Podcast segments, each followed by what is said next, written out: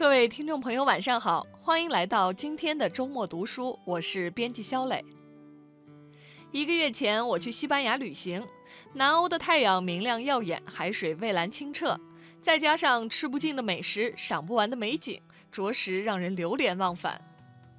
除此以外，让我印象最深刻的是瓦伦西亚的中央市场。作为欧洲最大规模的市场之一，中央市场颠覆了我对菜市场的认知。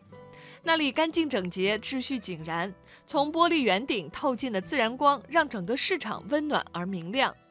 看着摊位上颜色鲜亮的蔬菜瓜果，种类繁多的芝士橄榄，卖相诱人的各类海鲜，挨挨挤挤，热热闹闹，让人感到一种生之乐趣。这是这次旅行的意外收获，也让我对各个城市烟火气十足的菜市场充满了向往。其实说到旅行，每个人都有自己的心头好。台湾作家詹宏志就喜欢借助书籍完善自己的旅行。他家中藏书四万册，每年买两千本书，每次出发前都会大量阅读与目的地相关的书籍。当然，就他本人而言，最传奇的并不是阅读量，而是他的才华与经历。由于写文章、做编辑干得太好，詹宏志二十五岁就当上报社主编。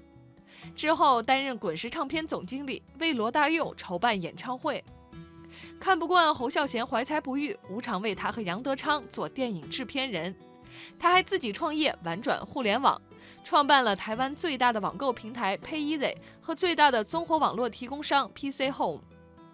漫长的职业生涯中，他有过不下二百张名片。今天，肖磊为大家推荐一本詹宏志的《旅行与读书》，听听他如何定义旅行。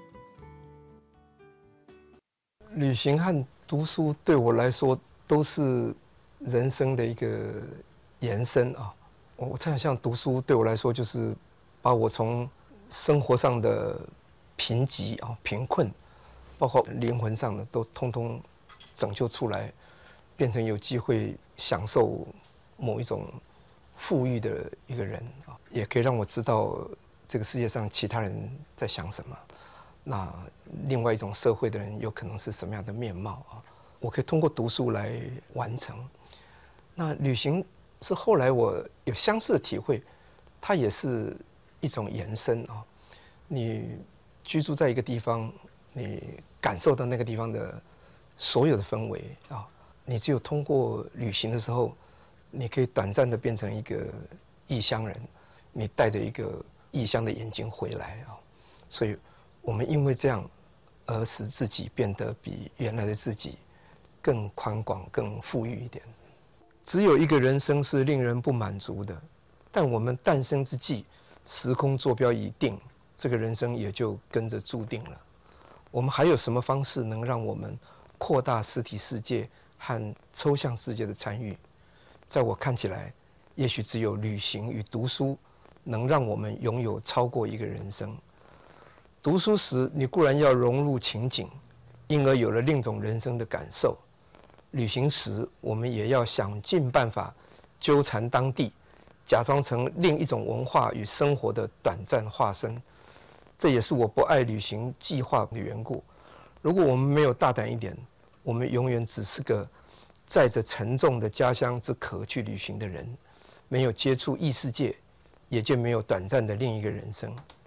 这不是一本有参考用处的旅行书，你不能照抄其中的路线去旅行。这也不是一本有文学企图的写作，没有含蓄节制与优美辞藻。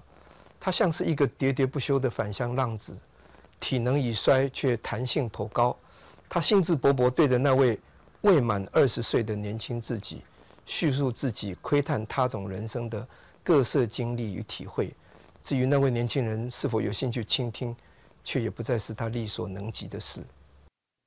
接下来为您带来《旅行与读书》的片段。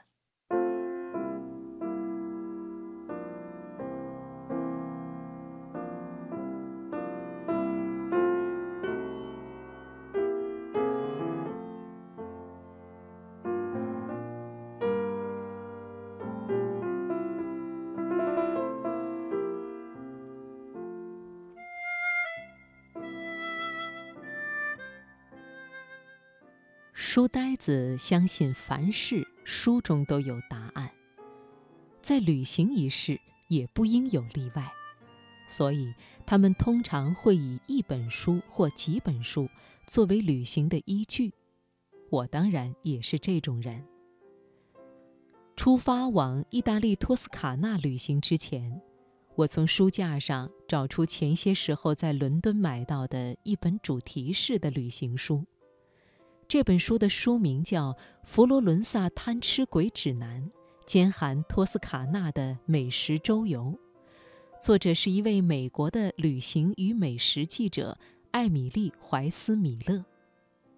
根据作者米勒小姐的自述，她本来住在旧金山，为《旧金山纪事报》担任旅行与美食的记者。